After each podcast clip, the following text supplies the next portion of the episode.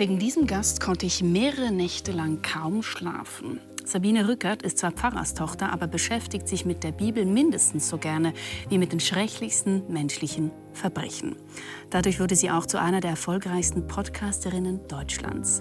Sie hat ein großes Faible für das Gute und das Schlechte Menschen und geht deshalb den Beweggründen und Abgründen der Täter genauso auf die Spur wie Adam und Eva.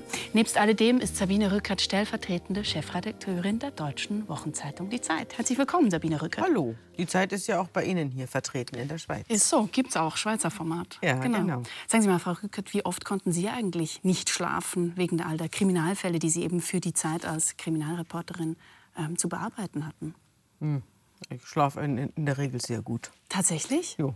Also mir es ist ja so, wie wenn Sie einen Arzt fragen, können Sie nicht schlafen, wenn Sie Blut gesehen haben. Das, dann bin ich am falschen Ort. Also wer Kriminalreporterin sein will, der muss sich schon äh, mit den menschlichen Abgründen abgefunden haben. Und das habe ich ja. Also dadurch, dass ich Pfarrerstochter bin, äh, bin ich menschliche Abgründe gewöhnt. Genau, aber trotzdem kann es ja sein, dass einem diese Bilder irgendwie verfolgen. Also ich spreche wirklich so ähm, mhm. aus diesem eigenen Erfahren. Für mich ist es total schwierig, diese Podcasts zu hören, weil mhm. ich die ganze Zeit daran denken muss. Ja, ist das so? Ja, ja ich habe die Geschichten ja alle erlebt. Genau. Also ich habe sie jetzt nicht selbst erlebt oder erlitten, sondern ich habe sie recherchiert. Und mhm. dadurch ist es natürlich ein Prozess des Zermahlens. Ja. Also auch ein Gerichtsprozess ist ein Prozess des Zermahlens. Es wird so oft wiederholt und so oft äh, durchdacht und so oft wissenschaftlich durchleuchtet, bis der ganze Knochenberg zu einem Mehl mhm. zu einem äh, Mehlberg geworden ist. Und dann ist nichts mehr übrig vom Schrecken. Da sieht man keine Knochen mehr sozusagen. Nein, genau. so geht es mir auch. Also ja. wenn, wenn Sie etwas wirklich durchrecherchiert haben mhm. und sich mit allen möglichen Sachverständigengutachten beschäftigt haben und sich mit den Richtern beschäftigt haben und mit dem Angeklagten beschäftigt haben, mit der Psychiatrie beschäftigt haben, dann war es das. Kann man nicht mehr, nichts ja. mehr weiß machen. Ja. Sie sagen schon, Sie sind Pfarrers Tochter. Sie ja. haben ja auch zusammen mit Ihrer Schwester Johanna Haberer, eine Theologin, einen Podcast unter diesem Titel Unter Pfarrerstöchtern. Genau. Mit der Bibel ist man eigentlich am besten vorbereitet auf die Gräueltaten der Welt? Würde ich mal sagen, ja. Weshalb die Bibel ist, besteht aus Gräueltaten. Mhm. Wenn Sie unseren Podcast hören, dann werden Sie das wissen. Dass es ein Gräueltat auf Gräueltat folgt. Also es beginnt natürlich mit Adam und Eva, das ist noch nicht der Schongang und dann beginnt, kommt schon der erste Mord bei Kain und Abel. Und zwar ein astreiner Mord aus niederen Beweggründen. Also in diesem Fall äh, aus Neid und Eifersucht. Dann waren Sie eigentlich schon perfekt vorbereitet darauf, Kriminalreporterin zu genau. werden. Genau. Ja. Nichts, nichts bereitet einen besser darauf vor als die Bibel. Es gibt eine Kantate von Johann Sebastian Bach, die gemäß meiner eigenen Recherche Ihnen sehr gefällt. Überhaupt gefällt Ihnen Bach sehr gut. Wir hören sie hier schon. Sie heißt Wer nur den lieben Gott lässt walten. Hören wir ganz kurz rein.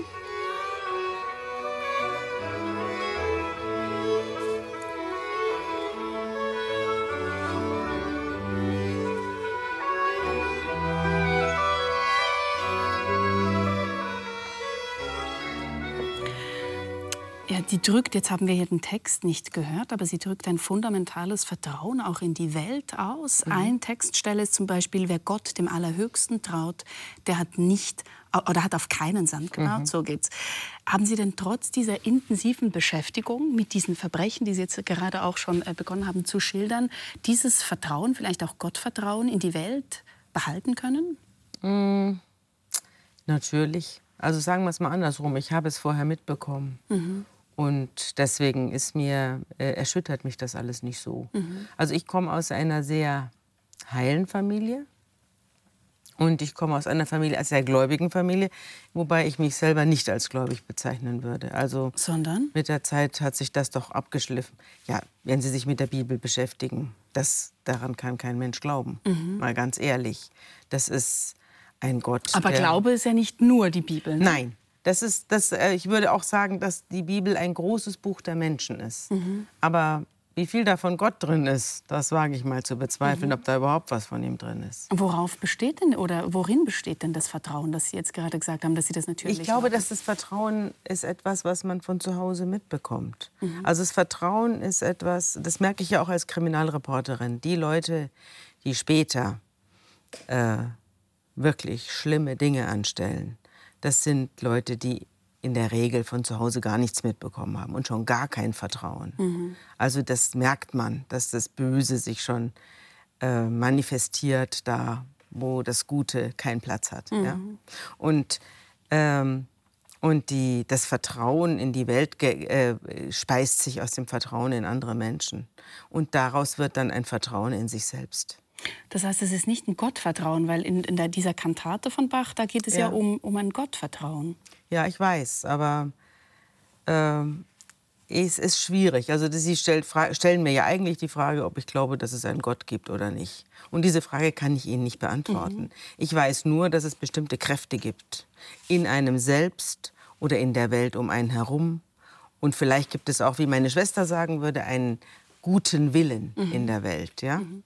Aber es gibt eben, ich habe Gott noch nie gesehen, ich hab, mir ist er nicht erschienen. Dann, und da sind gibt, Sie nicht die Einzige. Es gibt sehr, ja, eben. Gott, die Menschen wissen alles über Gott, haben ihn aber nie gesehen. Mhm. Und, äh, und äh, es gibt sehr viele Dinge, die mich daran zweifeln lassen, dass es einen Gott gibt. Jedenfalls einen außerhalb meiner Sphäre. Also Dinge wie Gräueltaten zum Beispiel? Natürlich, ja. natürlich. Also es gibt ja genug Sachen, also die Umweltzerstörung und der Untergang dieses Planeten, der uns womöglich bevorsteht. Oder das, was jetzt gerade in der Ukraine passiert. Ähm, ja, wo ist da Gott? Nicht? Das ist die uralte Frage, äh, wo war Gott in Auschwitz? Genau, also die Theodizee-Frage dann auch. Ja. Dann könnte man sagen, so, also wenn man sagt, dass Gott ein guter Gott sein muss, dann wird, stellen sich diese Fragen. Außer man sagt natürlich, Weshalb muss der, müsste ja, Die Christen glauben sein? ja an einen guten Gott. Genau. Die, das Alte Testament der Juden, da ist Gott deutlich weniger gut mhm. als im, im, Neuen Testament. Da ist er eher, erinnert er mich eher an die griechischen Götter. Mhm. Mal so, mal so, mal gut gelaunt, mal Hat schlecht total gelaunt. verschiedene Charaktere. Genau. Ja, und äh, sehr, sehr gefährlich. Mhm. Sehr, sehr gefährlich. Ich hoffe, dass es ihn nicht gibt. Das kann man auch sehr gut in Ihrem Podcast nachhören, genau diese Charaktere und was Sie, da, äh, was Sie davon von diesem Gott halten. Sie sind mit Abstand als jüngstes Kind in einer eben Familie aufgewachsen. Der Vater war Pfarrer, Ihre Mutter war Pfarrers Tochter. Ja. Wir haben hier auch noch Bilder, die Sie uns äh, mitgebracht ja. haben. Man sieht Sie da äh, mit dem weißen Zipfelmützchen. Genau, ja? ich bin, das, das, bin der, Zip, der Zipfelmützenträger ganz links, äh, auf den Armen meines älteren Bruders, der zehn Jahre älter ist als ich. Daneben meine Eltern, dahinter meine Schwester Johanna, mit der ich den Podcast mache. Mhm. Und alles überragt von meiner Schwester Barbara. Ja. Und links 1961, da ist, muss ich gerade geboren worden sein. Links sind meine Eltern kurz nach meiner Geburt. Und viele Ihrer Geschwister, die sind dann auch Pfarrer oder Pfarrerinnen geworden, oder? Ja, der Bruder, der mich da trägt, ist heute, der ist auch Pfarrer geworden ja. und meine Schwester auch, aber beide haben sich aus dem Kirchendienst verabschiedet. Wie mein Vater übrigens auch. Tatsächlich? Ja. Und weshalb haben Sie sich dem nicht zugewandt? Ich? Ja. Ich bin keine, ich, ich bin keine Pfarrerin. Ja, ich will es auch gar nicht werden. Ich will nicht den Leuten die ganze Zeit einen ein geschlossenes Weltbild äh, vermitteln, an das ich nicht glaube. Mhm. Also man, wenn man das von, wenn man sich mal, wenn man in dem christlichen Glauben aufgewachsen ist, dann ist das ein, ein, ein Konkon, der einen einwickelt, wo, wobei sehr vieles aus der Bibel weggelassen wird. Das passt nicht ins Bild vom lieben Gott. Das wird also dann ganz klein gekocht. also das, das ganze nie. Alte Testament sozusagen. Nicht das Ganze, aber, aber Teile. Viel, ja. Teile. Mhm. Zum Beispiel das Buch Joshua, das nur im Blut wartet oder also viele Teile, in denen Gott mehr als übel, übel rüberkommt. Mhm. Und ähm, das wird ja alles im Christentum weggelassen. Mhm. Und ich glaube im Judentum auch zum Teil. Also mhm. das sind Sachen, da, da, denkt man nicht gerne drüber nach, dass man so ein Buch mit sich rumschleppt, in dem sowas drinsteht. Und also im Christentum jedenfalls erfährt man, dass Gott es gut mit einem meint, dass er einen lieb hat. Und ähm, und dann malt man so Adam und Eva und dann malt man vielleicht noch Mose, wie er durchs, im, im, im, Kindergottesdienst, dann malt man, wie Mose durch das Meer geht und dann malt man so aufgebäumte Wellen und so weiter.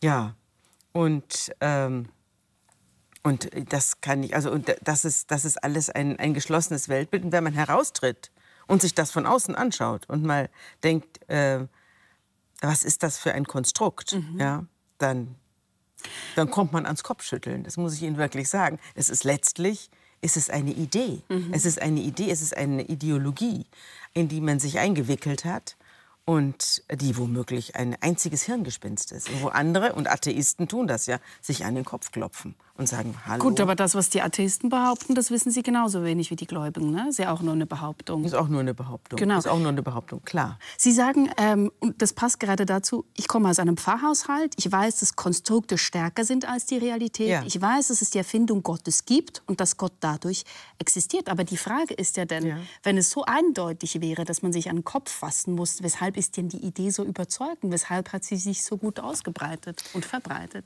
Das ist eine sehr gute Frage. Also ich glaube, mich. dass sie sich, ich glaube, dass sie sich deshalb gut verbreitet hat, weil sie an die Schwachen denkt. Mhm. Die Schwachen haben das Christentum und auch das Judentum weitergetragen. Mhm. Die Juden sagen, äh, wir kommen aus, dem, aus der Sklaverei. Genau. Wir haben uns befreit. Wir kommen von ganz unten. Und das ist das Volk, hat diesen Glauben an die, an die Stärke. Es gibt etwas, das uns aus dieser Misere herausführt. Das äh, das war die Idee. Das ist die Wolkensäule, hinter der man hergewandert ist. Also letztlich auch eine Idee. Ja? Mhm. Flammen, Wolken, nichts Greifbares, sondern eine Idee, hinter der man hergewandert ist und sich so befreit hat. Und das gilt auch fürs Christentum. Das Christentum wurde ja am Anfang nicht von den Königen getragen, sondern von, von den Sklaven, von den Vergessenen, von den, von den Kranken, den Verstoßenen. Die haben daran geglaubt. Mhm. Und dadurch haben sie sich, wie immer, wenn man an etwas glaubt, und sei es auch, man, wenn man an sich selber glaubt, dadurch wurden sie mächtig. Mhm. Und damit, dadurch wurden sie stark. Mhm. Und deswegen, das ist der Erfolg. Das ist der Erfolg dieses Buches. Also, dass es eben an die Schwachen denkt und eigentlich da die Schwachen auch zu den Stärkeren macht. Das ist so ja. auch das ja. Nietzsche-Argument. Aber das, das, über, das, das äh, ändert aber nichts daran, dass es ein geschlossenes und vielleicht völlig irres Weltbild mhm. ist. Mhm. Also, vielleicht ist es alles ein irr, großer Wahnsinn, an den wir hier glauben. Aber er macht die Menschen stark. Es ist ein Ritt über den Bodensee. Mhm. Man weiß nicht, dass unter einem die Gefahren sind, sondern man reitet drüber, getragen von einer Idee. Ist aber super, oder? Ja, natürlich ist es super. Deswegen funktioniert es ja auch. Es funktioniert auch mit anderen Ideologien. Mhm, das stimmt. Da, da kann es natürlich auch gefährlich werden. Ich möchte da doch noch mal ganz kurz an diesem Punkt des Glaubens oder Nichtglaubens bleiben. Ja. Weil irgendwie, ich habe im Vorfeld verschiedene Dinge äh, von Ihnen gehört, Podcasts, ähm, Artikel gelesen, Interviews gelesen. Und irgendwie kam es mir so vor, das ist total. Jetzt sind Sie zwar für mich wieder, da haben Sie eine entschiedenere Meinung ähm, geäußert mhm. in Bezug mhm. auf den Glauben, mhm. aber immer wieder hatte ich das Gefühl, es ist so was Unentschiedenes. Es ist so, mhm. man weiß es halt nicht, aber mhm. Glauben ist natürlich auch mhm. genau das. Und gleichzeitig habe ich irgendwo mal gehört, dass Sie gesagt haben, als Ihr Vater starb, haben Sie für sich auch den Glauben gewonnen. Ja, das stimmt, aber ich habe ihn inzwischen wieder verloren. Ja. Das passiert ja auch. Was ist auf dem Weg denn geschehen? Ähm, ja, ich habe darüber nachgedacht. Glauben ist auch etwas, worüber man vielleicht nicht so viel nachdenken sollte. Glauben Sie? Ja, glaube ich.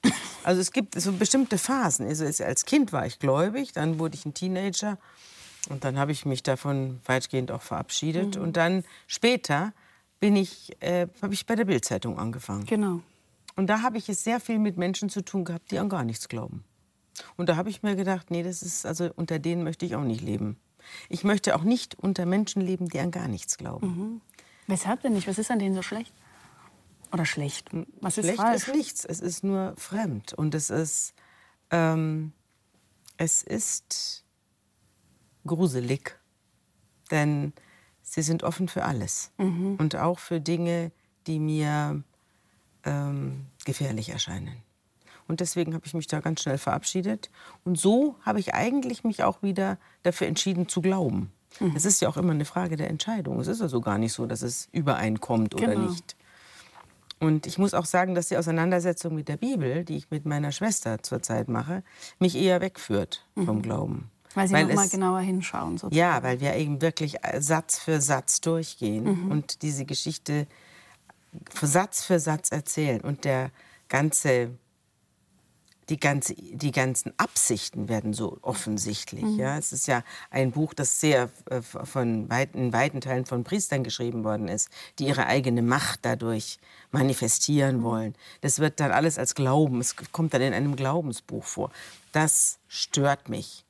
Und es, äh, es zeigt mir auch, dass es Menschenwerk ist. Das mhm. ist das eine. Das andere ist. Aber ein unglaubliches Menschenwerk. Ja, ne? da, da kann man ja jetzt eben drauf. Mhm. Es ist ein unglaubliches Menschenwerk. Es erzählt natürlich sehr viel von Menschen. Und was mir gefällt, es, ähm, es nimmt äh, alles auseinander. Also die Bibel selbst nimmt alles auseinander. Zum Beispiel ihre Könige und ihre Propheten und ihre, ihre, äh, ihre Führer. Die sind ja alle gebrochen. Die sind ja Moses, ein Mörder. Ja, jetzt muss ich mal kurz hier. Ich weine immer so ein bisschen, wenn ich von der Bibel spreche. Es kommt aus ganz früheren Zeiten. Tun sich ganz das gehört auch dazu. Das genau. gehört auch dazu.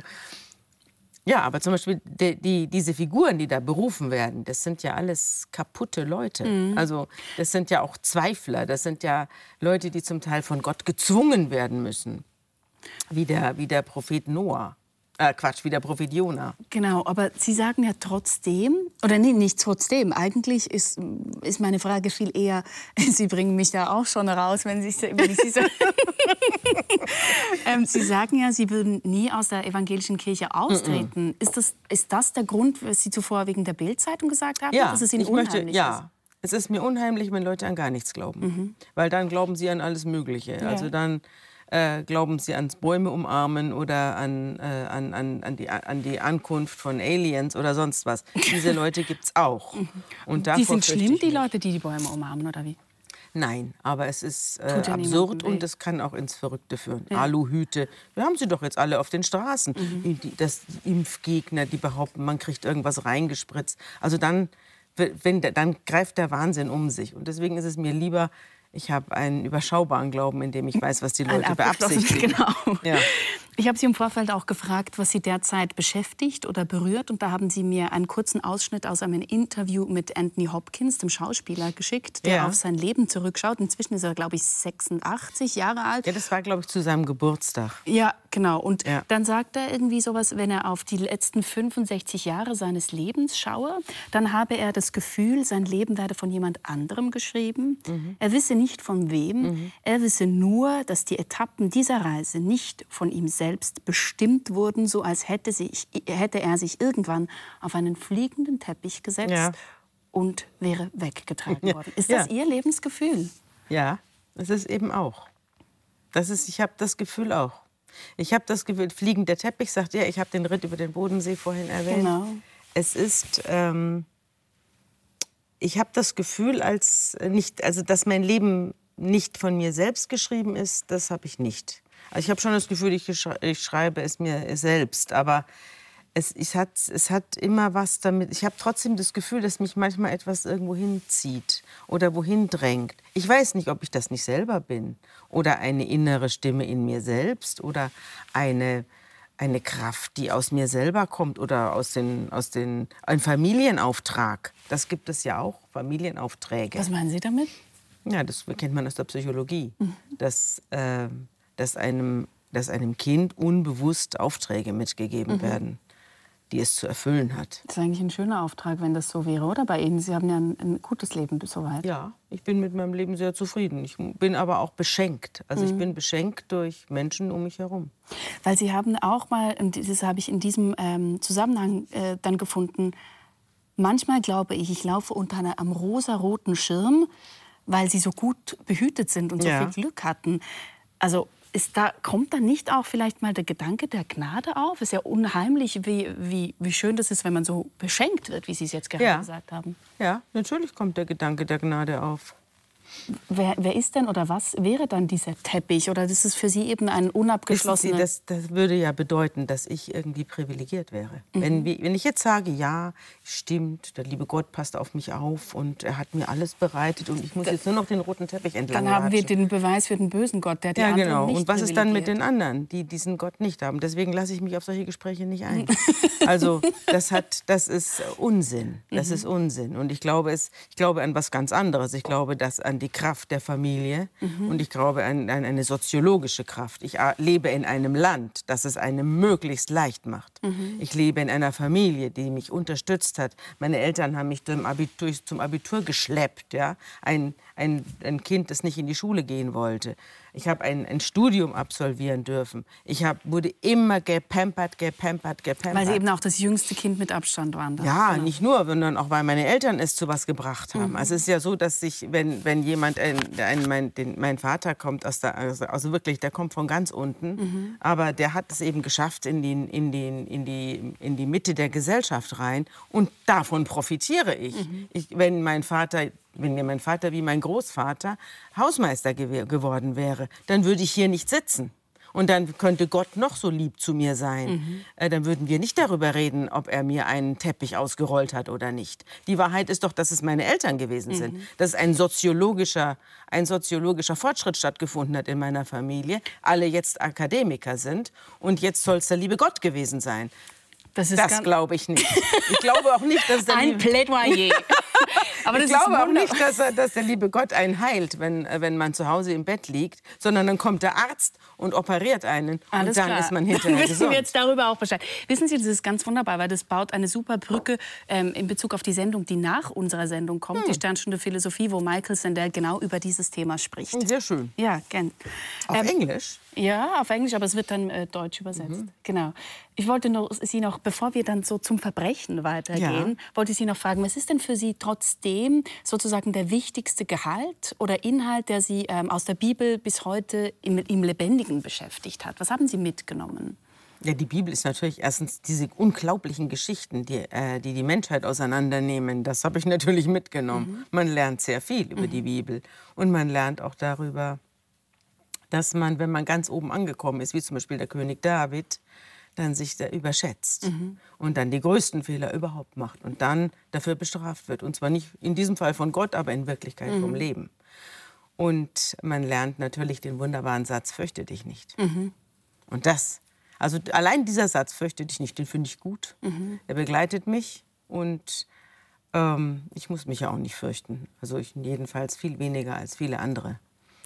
Fürchte dich nicht als der Satz des, Eng, der, des Engels, der zu Maria äh, Magdalena kommt. Fürchte dich nicht wird ja in einem fortgesetzt genau, im Neuen Testament. Da soll, wird man ja die ganze Zeit dazu aufgefordert, sich nicht zu fürchten. Mhm. Und dem folge dort ich. ist es genau und dort dem ist es einfach ich. ganz exemplarisch wunderbar. Sie haben auch an, auf einen anderen Satz mal hingewiesen. Ähm, äh, bei Matze Hilscher haben Sie gesagt, von Paulus beeindruckt Sie dieser Satz haben, als hätte man ja, nicht. Den Satz gibt es so wörtlich nicht. Mhm. Den, das ist die Quintessenz dessen, was Paulus in langen Reden ausführt. Mhm. Aber es läuft darauf hinaus. Und wenn Sie den bei Google eingeben haben, als hätte man nicht, dann kommt Paulus, mhm. obwohl er ihn nicht gesagt hat. Ja. Aber er meint es. Und das ist natürlich das ist auch so etwas. Das hat auch was mit Fürchte dich nicht zu tun.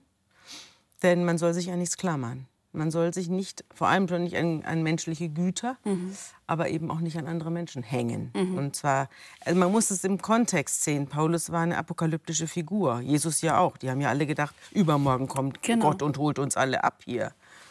Dem Apo der Apokalypse sind wir wahrscheinlich näher als die. Und ähm, fürchte dich nicht. Und fürchte dich nicht, ja. Was anderes bleibt uns ja nicht übrig. Genau. Und Paulus hat eben ähm, hat eben diese, diesen inneren Abschied von allem genommen, der letztlich äh, frei macht. Können Sie das gut, sich von allem frei machen? Oder? Ich weiß es nicht. Also manchmal denke ich mir schon, dass ich mich von vielen Dingen frei machen kann. Ob von allem, das weiß ich nicht. Mhm. Also ich glaube, von meiner Liebe zu meiner Tochter und zu meinem Mann kann ich mich, glaube ich, nicht frei machen. Mhm. Ist ja auch schön. Sie sind mit Ihrem Mann schon seit über 40 Jahren, glaube ich, zusammen oder verheiratet. Ja, 44. Genau. Ja. Wir haben uns den Schulkameraden. Genau, es ist eigentlich eine wunderschöne äh, Liebesgeschichte, die man erfährt, wenn man sich mit Ihrem Leben Ja, er ist auch hier in Zürich dabei. Dann Grüße gehen raus an Ihren Mann. Meine Tochter übrigens auch. Schön, dann grüßen Sie auch Sie. Ja, Sie haben das Verbrechen in die Zeit gebracht. Ich habe es äh, zu Beginn auch gesagt. Und zwar nebst dem Podcast Zeitverbrechen, den Sie zusammen mit Andreas Senkner ähm, machen. Ja. Auch diese Hefte hier, Zeitverbrechen. Ähm, mhm. Und dann machen Sie auch Erklärvideos für TikTok und so weiter. Mhm. Wir schauen kurz in eines rein. Ja. Dazu eine Antwort und eine Geschichte. Die Antwort im Prinzip ja, aber nur, wenn keine sexuelle Absicht dahinter steht, also dass man gesehen wird und sich niemand behelligt fühlt. Ein Fall aus dem Amtsgericht Hamburg. Ein Mann fuhr ohne Hose durch die Stadt. Aus den Omnibussen und SUVs konnten die Damen seine Erektion erkennen. Sie zeigten ihn an. Die Polizei stoppte den Mann und als eine Beamtin den Kopf ins Auto streckte, nahm der Fahrer einen Hut vom Nebensitz und legte ihn sich über das Genital. Vor Gericht argumentierte die Verteidigung, was soll das für ein Exhibitionist sein, der sich im entscheidenden Moment bedeckt. Der Mann wurde tatsächlich freigesprochen, er hat aber Glück gehabt. Es hätte auch ganz anders kommen können. Ja, wir haben gerade beide gelacht, aber Sie haben eben auch mit weniger unterhaltsamen äh, Fällen zu tun, viel haarsträubenderen Fällen, äh, wo sich das Abgründigste des Menschen zeigt. Davon erzählen Sie eben auch äh, in den Heften, in den Artikeln, die Sie geschrieben haben damals, auch in dem Podcast. Das Interesse daran ist riesig. Überhaupt das Interesse an True Crime ist extrem groß. Es mhm. gibt diverse Podcasts im Englischen und im Deutschen. Anwälte mhm. ähm, der, der Toten heißt, glaube ich, eines. Mhm. Ich habe mich dann gefragt, also vielleicht auch, weil ich selber nicht True Crime Fan bin, mhm. ist es eigentlich schon Wohlstandsverwahrlosung, sowas? Also kommt drauf an. Ich weiß nicht, ich höre jetzt nur meinen Podcast. Den würde ich jetzt nicht als Ausdruck von Wohlstandsverwahrlosung betrachten. Ich würde sagen. Nicht der, der Podcast selbst, aber das Interesse mhm. daran, meinte Das ich, Interesse ja? daran ist, glaube ich, ein anderes. Also die.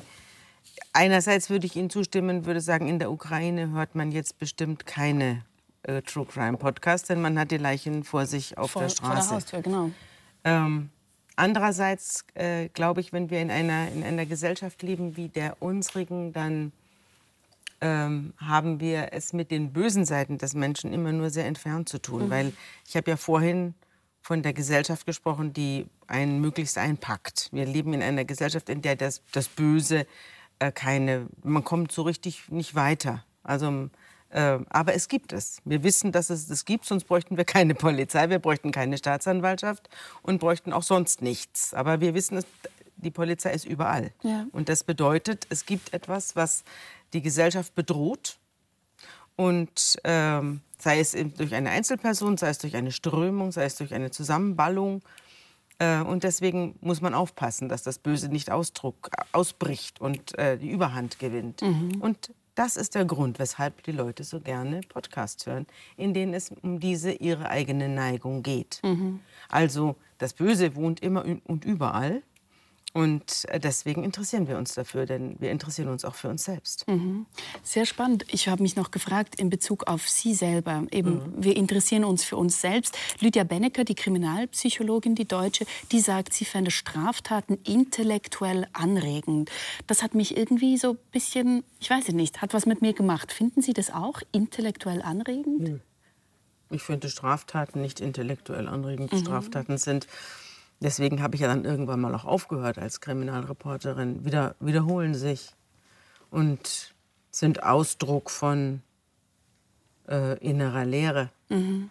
und von Vernachlässigung und äh, haben sehr, sehr oft einen ganz einfach nachvollziehbaren, eine ganz einfach nachvollziehbare Ursache. Mhm. Also die muss man halt finden. Das ist da eigentlich das eigentlich Interessante. Und es ist auch interessant, eben wie der Mensch beschaffen ist. Aber irgendwann weiß man es dann auch. Ja, ja. hat man es verstanden. Ja. Ähm, von, von, der, von der Zuhörerperspektive noch. Die Produzentin dieser Sendung, die mir hier im Ohr sitzt, sozusagen, ja. die ist ein True Crime Fan. Mhm. Und die hat mir erzählt, Seit sie diese Fälle hört, ist sie auch viel ängstlicher geworden. Die hat jetzt zum Beispiel einen Taschenalarm. Das hat mich dann selber irgendwie so alarmiert. Also man hört es und ja. man hat irgendwie Freude am Gruseln, ja. aber dann wird man selber ängstlicher. Ja. Kennen Sie dieses Phänomen? Ja, ich kenne das. Ich kenne das von mir selbst. Also ich, zum Beispiel, ich bin zum Beispiel zum Teil überrascht darüber, wie meine Tochter äh, nachts da mit dem Radl durch irgendwelche Parks fährt. Weil ich habe natürlich, ich kriege natürlich immer die Folgen von diesen Dingen vorgesetzt. Ich habe zum Beispiel jetzt, äh, bin ich ja im Urlaub hier in, in Zürich, deswegen treffen wir uns hier auf diese Sendung. Zum Glück. Ja, und ich habe äh, in dieser Zeit wird eine junge Dame mich vertreten im, im Podcast mhm. und die wird eine Geschichte erzählen von, ähm, von abhanden gekommenen Tramperinnen, die in den 70er Jahren in großer Zahl verschwunden sind. Mhm. Das wissen wir gar nicht, weil sich da kein Mensch dafür interessiert hat und auch heute nicht dafür interessiert. Mhm. Aber das Trampen war zum Beispiel eine extrem gefährliche Angelegenheit ja. und es sind sehr viele junge Frauen verschwunden, die dann eben deren Verschwinden dann bedauert wurde, aber die Polizei hat nichts unternommen. Mhm. darum, darum geht es in dieser Folge. Also Sie sehen dann immer die potenziellen Folgen einer, einer gewissen Ich sehe die Folgen und ich, ich rede auch mit Polizisten, mhm. die sagen, gehen Sie bloß nicht durch Knicks, also durch diese, durch diese Buschgrenzen, der, ja. die Felder voneinander abgrenzen. Mhm. Äh, Knicks sind was fürchterliches. Da findet man alles Mögliche, oh Schreckliche oh drin. Mhm. Und natürlich, also es ist, wir haben so und so viel tausend Verschwundene in Deutschland. Wir haben so und so viel tausend unaufgeklärte Morde in Deutschland. Ich weiß nicht, in der Schweiz wird es nicht viel anders sein. Mhm. Und das gibt es. Mhm. Die, das äh, interessiert nur die Gesellschaft nicht, weil es prozentual nicht besonders viel ist. Mhm. Aber wenn man sich damit intensiv beschäftigt, dann kriegt man schon Angst, ja. Sie haben zuvor ähm, diese, ich glaube, für mich auch so ein bisschen Lust am Bösen angesprochen. Ich musste da auch an Dostoevsky denken, der sich ja sehr viel mit Verbrechern äh, beschäftigt hat. Der saß ja auch im Knast. War, war, er, auch, war auch, genau. Deshalb kannte er sich auch sehr gut selber mit den menschlichen Abgründen aus. Ja. Ähm, und bei ihm geht es ganz oft um die menschliche Freiheit, aber eben auch den Drang, gewisse Grenzen, gewisse Gebote zu überschreiten. Und ich ja. habe mich eben selber gefragt, ob das nicht vielleicht ähm, dieses Podcast hören Teil davon ist, diese Grenzen zu überschreiten aus, der zu aus dem Zuschauersitz. Ja, das ist doch dann ganz gut. Hauptsache, man macht es dann mit, mit Ohrenstöpseln und nicht persönlich. Es ist ein Absicherungsprozess auch. Der hat es gemacht, ich muss es jetzt nicht mehr machen, das, oder was? So wird ja auch die Lust am Krimi erklärt. Tatsächlich? Ja. So erklären ja Psychologen auch die Lust am Kriminalroman. Die Leute lesen lieber Kriminalromane, als selber jemanden um die Ecke zu bringen. Und ich finde, das ist eine gute Lösung. ja, ich auch. Ich stehe dafür ein. Ich muss beides nicht. Ich habe das Bedürfnis irgendwie auf beiden Seiten nicht. Wenn wir über das Gute und das Böse... Weil Sie nicht in die Situation geraten. Ja, Also ich glaube, dass jeder in eine Situation geraten kann, wo er sich überlegt, ob er nicht einen umbringt. Das, davon bin ich überzeugt. Sie, das sind Sie auch für sich selber. Sie haben irgendwo gesagt, Sie könnten zum Mörderin ja, werden. Ich könnte oder? mir vorstellen, dass ich jemanden umbringe, ja. Weshalb denn? Oder was, ja, was wenn braucht ich, wenn ich in ein, wenn ich in ein, Jetzt, in diesem Moment, müsste ich in eine extreme Notsituation geraten. Aber ich kann mir vorstellen, wenn ich aus einer Familie komme, in der mhm. ich ständig ähm, äh, misshandelt worden bin oder in der ich ständig unter Druck gesetzt worden bin, und dann äh, und ich merke, um mich herum äh, herrscht das, äh, das, äh, das Recht des Stärkeren dass ich mich dann dem anpasse und meine Gelegenheit suche, mhm. das ist doch eigentlich, das liegt doch auf der Hand. Das, das stimmt wohl. Ja, also die Menschen reagieren, die Menschen sind ja kein, die kommen ja nicht fertig auf die Welt, sondern die sind ja offene Bücher. Die haben einen bestimmten DNA-Bauplan, mhm. aber sie sind vor allem darauf äh, angepasst, sind vor allem darauf spezialisiert, sich anzupassen. Mhm. Das gilt nicht nur äh, für Afrika und, äh, und, und, äh, und, und, den, und die Arktis, wo sie auch leben können, sondern es gilt auch für die soziologische Umgebung, in der sie jetzt gerade aufwachsen. Mhm. Und da passen sie sich an und so werden sie dann auch. Vertiefen wir das doch ein bisschen. Mhm. Ich habe nämlich einen Einspieler dabei, denn vielen gilt Hannibal Lecter aus Die Schweigen, äh, Das Schweigen der Lämmer ja. als Inbegriff des sozusagen monsterhaften Verbrechens. Mhm. Schauen wir ganz kurz einen Einspieler mhm. an. Oh, Clarice, Ihr Problem ist, dass Sie aus Ihrem Leben nicht mehr Spaß herausholen. In Baltimore haben Sie mich mit der Wahrheit konfrontiert. Machen Sie da weiter, Sir. Ich habe die Ermittlungsakte gelesen. Sie auch? Was Sie brauchen, um ihn zu finden, steht alles dort auf diesen Seiten. Dann sagen Sie mir wie. Oberste Prinzipien, Clarice. Simplifikation. Lesen Sie bei Mike Aurel nach. Bei jedem einzelnen Ding die Frage, was ist es in sich selbst? Was ist seine Natur? Was tut er, dieser Mann, den Sie suchen? Er tötet Frauen. Nein, das ist nebensächlich. Was ist das Vordringliche bei all seinem Tun? Die Frage ist, welche Bedürfnisse er durch Töten befriedigt. Abreaktion der Wut. Versuch gesellschaftlicher Anerkennung. Und ähm, Überwindung sexueller Frustration. Nein, er begehrt. Das ist seine Natur. Und wie beginnen wir zu begehren, Clarice? Suchen wir uns Dinge zum Begehren aus? Strengen Sie sich mit allen Kräften an, jetzt eine Antwort darauf zu finden. Nein, wir können... Nein, wir beginnen das zu begehren, was wir jeden Tag sehen. Spüren Sie nicht Blicke über Ihren Körper wandern, Clarice? Und gleiten Ihre Augen nicht auch manchmal über Dinge, die Sie sich wünschen? Ja, man hat hier jetzt gerade Anthony Hopkins eben in der Rolle von äh, Hannibal Lecter gesehen, mhm. der beschreibt, was, was, äh, was Verbrecher eigentlich antreiben kann. Mhm. mhm. Ähm, und da erscheint er mir, also mir wird nur schon so ein bisschen unwohl, wenn ich da zuschaue, weil das ist so eine Mischung aus unheimlich reflektiert und gleichzeitig auch manipulativ. Mhm. Mhm. Und in dem Interview, dass Sie eben auch gesagt haben, dass es gefä Ihnen gefällt, äh, wo er das mit dem Teppich sagt, sagt mhm. Anthony Hopkins in Bezug auf diese Figur auch noch etwas mhm. sehr Spannendes.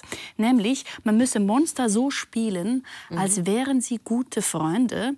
Und er sei in seinem Leben ein paar wirklich verrückten mhm. Menschen begegnet. Und das Verrückteste daran war eigentlich, dass die so normal gewirkt mhm. haben. Mhm. Und Sie haben ja jetzt hier auch gerade selber so quasi mitdiskutiert.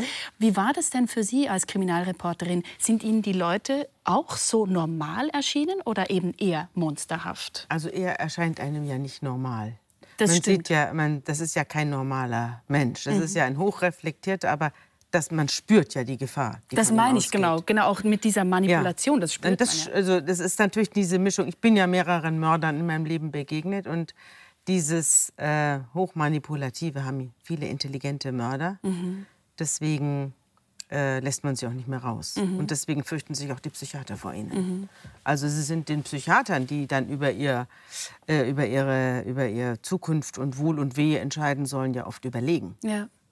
Und, äh, aber sie sind eben in, ihrer, in dem, was sie anstreben, vollkommen fehlgeleitet.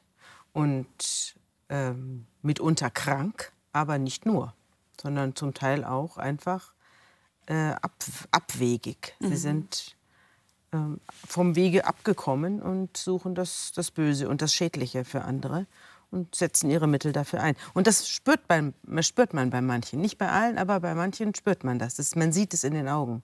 Und das spielt er auch sehr gut. Ja. Dieses, das, dieses Gefühl kenne ich. Also mit, mit Leuten zusammenzusitzen, äh, von denen man weiß, dass da unter der Oberfläche was lauert. Er hat ja auch das ist diesen typischen fast schon Tick mit der Zunge, was er da immer macht. Ja. Aber dann würden Sie Anthony Hopkins also nicht per se recht geben, dass, als er sagt, ähm, die wirken oft so normal, die ganz verrückten Leute. Also da, man spürt Nein. da schon was. Ich finde schon. Ja. Ich finde schon. Mhm. Aber die, es gibt natürlich auch welche, die sind absolut böse und da merkt man nichts. Mhm. Da merkt man es dann nur an den Taten. Ja. Ich habe zuvor diesen Monsterbegriff genommen, mhm. oder es wird ganz oft verwendet, auch in der Presse, das ist ein Monster. Und ich habe mich eben gefragt, gerade weil es Ihnen ja so wichtig ist, die, die Taten eigentlich herzuleiten aus mhm. dem Leben der mhm. Leute, mhm. ob es nicht total fehlgeleitet ist, auch von einem Monster zu sprechen, weil es etwas mystifiziert, das eigentlich partiell sogar eben erklärbar ist. Mhm, natürlich ist alles erklärbar. Alles ist erklärbar. Ja, fast alles. Fast alles. Mhm. Fast alles. Ja, das ist ja, deswegen gibt es ja Prozesse. Mhm. Also es gibt ja Prozesse, um es zu erklären. Mhm. Es gibt natürlich den Prozess auch, um die Schuld festzustellen. Genau. Aber manchmal ist die Schuld ganz einfach festzustellen. Der war's. Mhm. Ähm, weiß jeder, er hat es gestanden, man hat tausend DNA-Beweise und trotzdem wird alles hergeleitet. Warum hat er sich so verhalten? Gibt es eine Krankheit, die ihn dazu verleitet hat, mhm. sich so zu verhalten? Und äh, woher kommt das?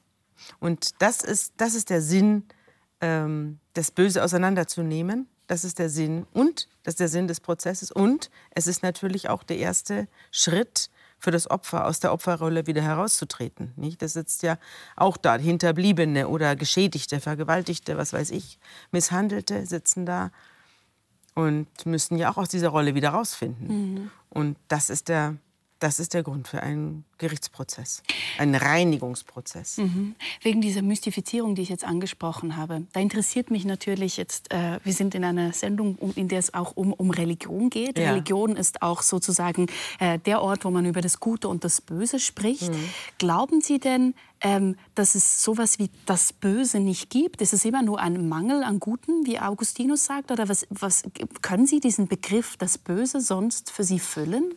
Ja, also es gibt sehr, das Böse ist bis zu einem sehr hohen Grad erklärbar mhm. als Mangel an Gutem. Und dann gibt es noch ein kleines Add-on, wo ich mich frage, wo kommt das denn her? Genau, das wollte ich jetzt fragen. Ja, es gibt, es gibt, ein, ein es gibt Dinge, die äh, mit, dem, mit der reinen, äh, ja, schlimme Jugend und so weiter, schlimme Jugend ist, stimmt, ist ein Kern des Bösen. Äh, aber ähm, aber es gibt dann noch so ein paar Sachen, wo man sich denkt, naja, der, dem ging es eigentlich immer ganz gut, warum handelt er so? Mhm. Ja? Das ist äh, unter Umständen auch genetisch erklärbar oder sonst wie, aber es gibt auch Dinge, die sind eben nicht erklärbar. Was mich aber viel, persönlich viel mehr interessiert, bei der Entstehung des Bösen, sind nicht die persönlichen Fehlverhalten oder äh, einzelne Mörder oder sowas. Die sind schrecklich und schlimm und sonst was, erinnern uns vor allem aber an uns selbst. Mhm. Deswegen interessieren wir uns für sie. Für mich besteht das Böse eher in einem in einer gesellschaftlichen, in einem gesellschaftlichen Zustand, in dem das Böse normal wird, mhm. in dem der Kontrollverlust stattfindet. Ich habe ja vorhin von der Polizei gesprochen, die überall ist. Äh, ich glaube, wenn ein Kontrollverlust einsetzt und äh, es Kräfte gibt, die den Kontrollverlust wollen, dann beginnt das, das richtig. Können Sie das plastischer machen? Haben Sie ein Beispiel? Natürlich, ich komme aus Deutschland. Also in Deutschland, äh, ich komme aus einem Land, das bis zum Knie im Blut stand. Mhm. Noch vor der, in der Generation meines Vaters. Mhm. Und, äh, und jetzt, äh, jetzt fahre ich durch die Gegend. Ich fahre in die Schweiz. Ich fahre äh, in, in, im November, wenn Corona es zulässt, nach Israel. Mhm. Und äh, es ist vorbei. Und und die Leute, die damals äh, um, andere umgebracht haben, dazu beigetragen haben, dass andere umgebracht worden sind und dafür nie zur Rechenschaft gezogen wurden, sind später wieder in die Gesellschaft zurückgeglitten genau. und waren die braven Bürger, die sie vorher auch schon waren. Mhm, mh. Also, es, die waren von sich aus nicht böse, aber sie wurden es durch, ein, durch die Veränderung der Gesellschaft. Mhm. Und die Gesellschaft wollte, dass ihr Bö ihre böse Seite, die in uns allen steckt, darüber haben wir ja schon gesprochen, zum Vorschein kommt. Mhm, mh. Und diese Kräfte gibt es. Und diese Kräfte gibt es überall. Und ähm, das macht mir Angst, weil sie auch im Moment wieder zunehmen. Mhm. Also wenn ich mir angucke, wie Trump, wie, wie, wie, äh, wie, wie Trump versucht hat, die, äh, die, die Wahrheiten zu verdrehen, wie, jetzt, wie es auf einmal Diabolos, der Durcheinanderwerfer, der Verwirrer. Mhm. Ja? Das ist der, für mich der Inbegriff des Bösen. Mhm. Also wenn jemand da, es darauf anlegt, dass das Gute nicht mehr gut genannt werden darf und das Böse nicht mehr böse, sondern man weiß es eigentlich gar nicht so genau. Komplette Neudefinition. Ja? Mhm. Und Lügen werden zu Wahrheiten und Wahrheiten werden zu Lügen erklärt. Das alles ist, äh, ist der Anfang vom, von einem Zustand, in dem das Böse durchbrechen kann. Auch gesellschaftlich und auch in großen Mengen. Und das ist es, was wirklich was wirklich äh, bedrohlich ist. Mhm. Schauen wir uns doch noch einen anderen Einspieler an, denn eine andere Gerichtsreporterin, bekannte war ja Hannah Arendt, die den ähm, Eichmann-Prozess in Jerusalem ja. für den New Yorker ja. ähm, sich über den verfolgt hat. Und sie kam zu der umstrittenen Schlussfolgerung, dass eben Eichmann, also zuerst mal das Böse ist eigentlich banal ja. und Eichmann der für die zuständig war für die Ermordung von Tausenden Millionen von Menschen der eigentlich ein Hanswurst ist. Ja. Der hat nicht ideologisch gehandelt, sondern der war ein Schreibtischtäter, der hatte Pflichtbewusstsein, ist eigentlich durch ein bürokratisches System gejagt worden. Mhm. Schauen wir kurz den Ausschnitt mhm. an. Gerne. Die Leute nehmen mir eine Sache übel. Und das kann ich gewissermaßen verstehen von außen. Nämlich, dass ich da noch lachen kann. Mhm. Nicht? Mhm. Und ich war wirklich der Meinung, dass der Eichmann ein Hanswurst ist. Und ich sage Ihnen, ich habe dieses Polizeiverhör 3600 Seiten gelesen und sehr genau gelesen und ich weiß nicht, wie oft ich gelacht habe, aber laut. Mhm. Nun, diese Reaktion nehmen mir die Leute übel. Eben, Hannah Arendts Position wurde auch stark kritisiert. Jetzt mhm. dessen ungeachtet, mhm. können Sie auch über das Böse lachen? Erscheint Ihnen das Böse manchmal auch als banal? Ja, aber ich, hab, ich kann nicht drüber lachen. Mhm. Also ich äh, bewundere Hannah Arendt, dass sie das kann, gerade noch aus der Situation ihres Volkes heraus. Genau. Aber äh, mir macht es eher Angst.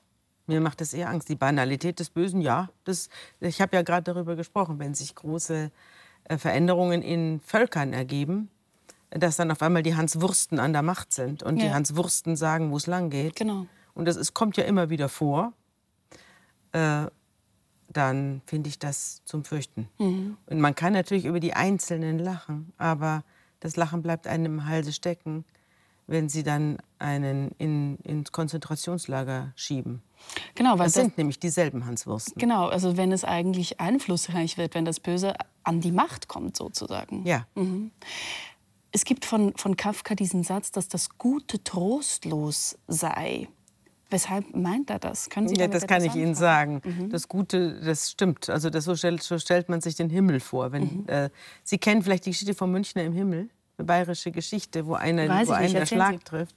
Und dann kommt er in den Himmel, ein Münchner, mhm. der wahrscheinlich zu viel Bier getrunken und zu viel Knödel gegessen hat. Den Passt eigentlich Schlag, zur Zeit. Und er kommt in den Himmel. Ja, genau. Oktoberfest. kommt in den Himmel und da muss er den ganzen Tag äh, frohlocken und Hosianna singen und kriegt Manna.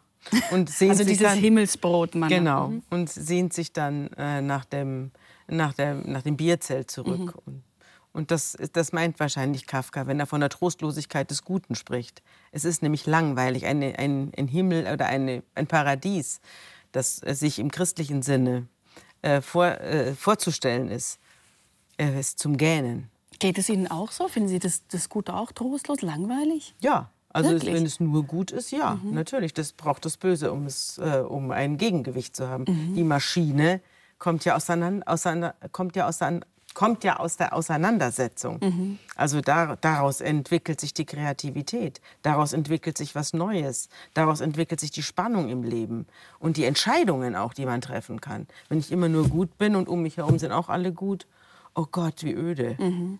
Mhm. oh Gott, wie öde. Das meint er. Ich weiß es nicht, was er gemeint hat. Aber so würde ich es Das ist eine trostlose Vorstellung, dass die, dass, dass die Welt, äh, wenn sie gut nur gut ist, dass es, äh, dass es eben trostlos ja. ist. Sagen Sie mal, wie wird man eigentlich ein halbwegs anständiger Mensch? Wie man das wird? Müssen Sie das selber nicht? Ich, ich denke mir einfach, Sie haben eine spannende Antwort drauf. Ich weiß nicht, wie man anständig. Ich, die Frage ist, was ist ein anständiger Mensch? Also anständiger Mensch, das klingt auch schon so ein bisschen nach öde. Das ist einer, der das tut, das was man ihm vorschreibt. Mhm. Das, äh, das ähm, würde ich nicht sagen. Also anständiger Mensch ist für mich keinem, kein erstrebenswerter Zustand. Mhm. Also in der Zeit haben wir manchmal gesagt, Anstand mit Fehlern. Was ist ein Zeitredakteur? Ein Zeitredakteur ist ein Mensch, der hat Anstand mit Fehlern. Aber die Fehler sind wichtig. Nur Anstand, ähm, ja, gut, äh, ist, finde ich nicht interessant. Mhm. Was ist denn für Sie sagen. erstrebenswert?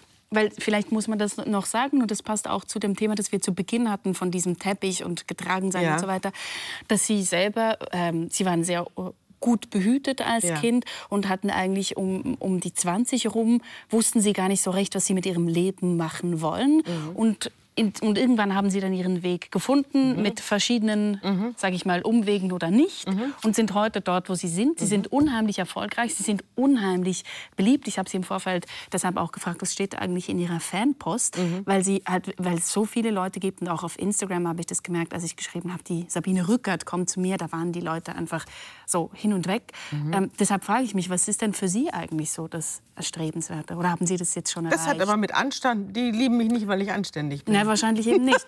wegen den Fehlern. Weil ich unfrisiert bin.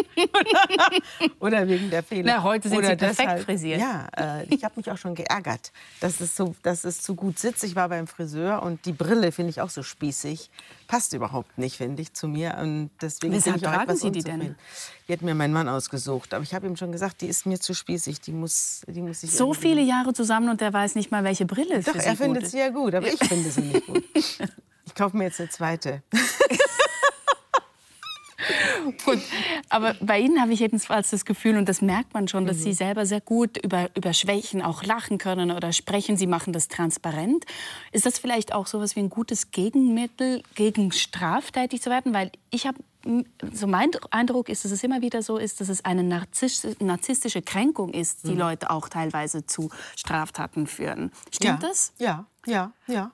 Natürlich. Also die, die, die innere Verletzung und die, das Gefühl, äh, machtlos zu sein mhm. und das Gefühl, nichts ausrichten zu können, äh, verlacht zu werden, missachtet und, und missbraucht und geschlagen zu werden. Das ist natürlich der Anfang vom Ende. Und mhm. das ist ja dann da, daraus erwächst die, ähm, die, das, das Bedürfnis, Macht auszuüben über andere. Mhm. Das habe ich zum Beispiel nicht. Ich habe kein Bedürfnis, Macht über andere auszuüben. Ich habe nicht mal das Bedürfnis, besonders beliebt zu sein.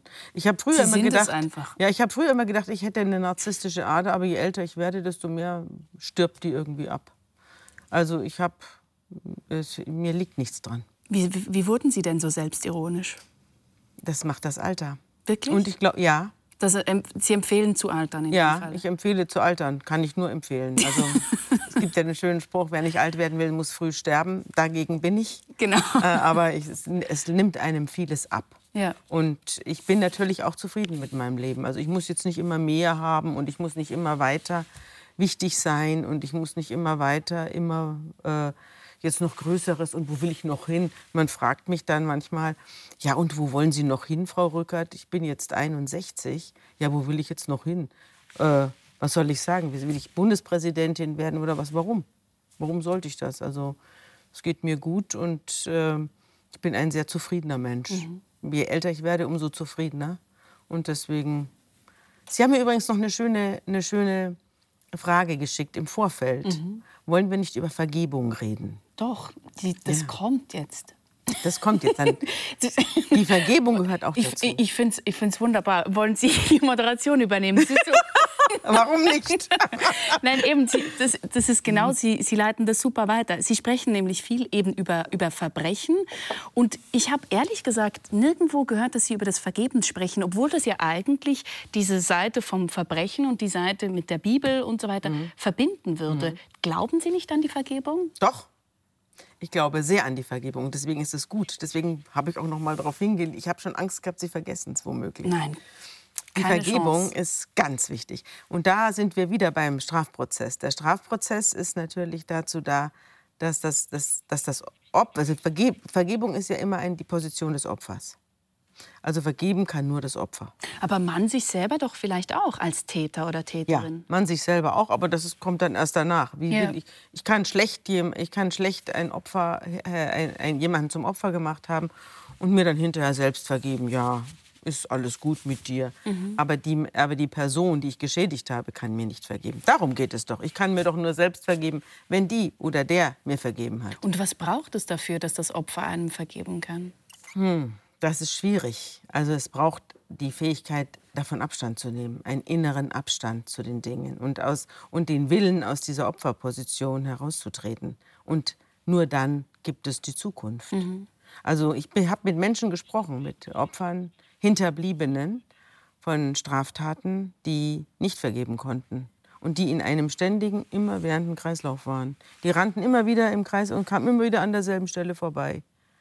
Und das sind auch Leute, die zum Beispiel äh, von, von, von äh, Hinterbliebene, von Verschwundenen. Ja. Die können nicht aufhören. Ja? Die rennen immer im Kreis herum. Und, äh, und, oder eben Leute, die nicht vergeben können. Das sklerotisierte Hass in denen auf den Täter. Mhm. Und das geht nicht weiter. Mhm. Die bleiben stehen wo sie waren. Mhm.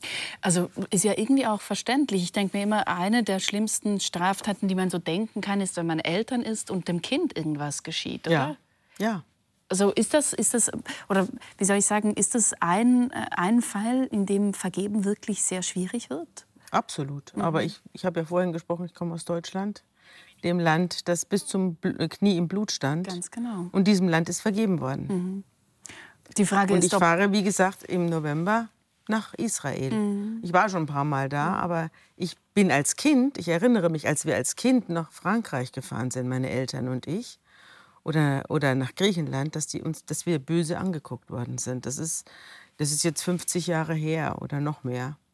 Und es ist jetzt nicht mehr so. Also mhm. ich fahre überall hin, in, in die Länder, die von Deutschland verwüstet worden sind und bin dort willkommen. Mhm. Das ist Vergebung. Mhm. Und das ist Zukunft.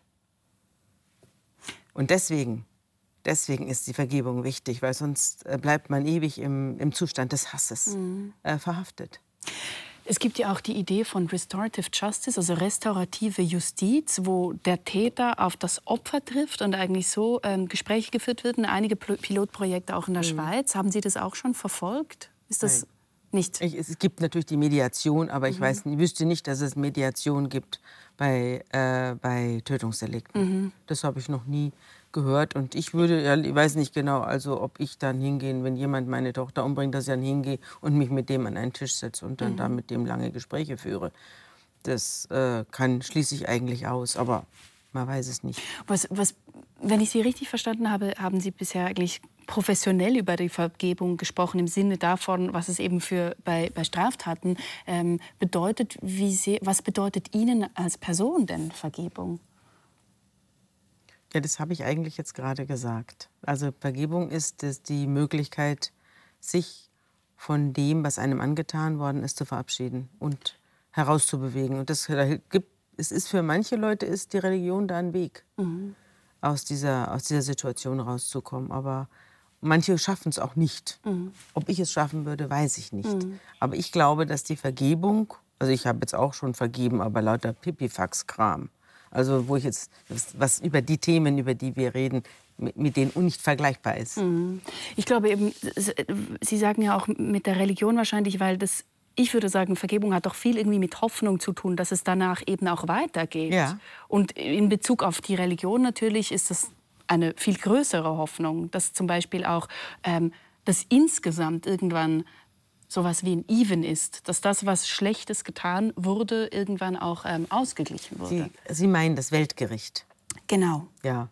Also das ist eine schöne Vorstellung. Das Weltgericht ist eine sehr schöne Vorstellung. Mhm. Und zwar nicht im Sinne von, du hast das und das getan, äh, jetzt in die Hölle und schmore da, sondern die, das, der Ausgleich, der Ausgleich zwischen zwei, also zwischen alles, ist, es wird ja nicht alles verurteilt und nicht alles bearbeitet und nicht alles ähm, wieder gut gemacht, mhm. was, ähm, was auf Erden geschieht. Vieles kommt ja nicht zur Sprache. Vieles mhm. bleibt ja ungerecht und unbesprochen und ungestraft. Mhm.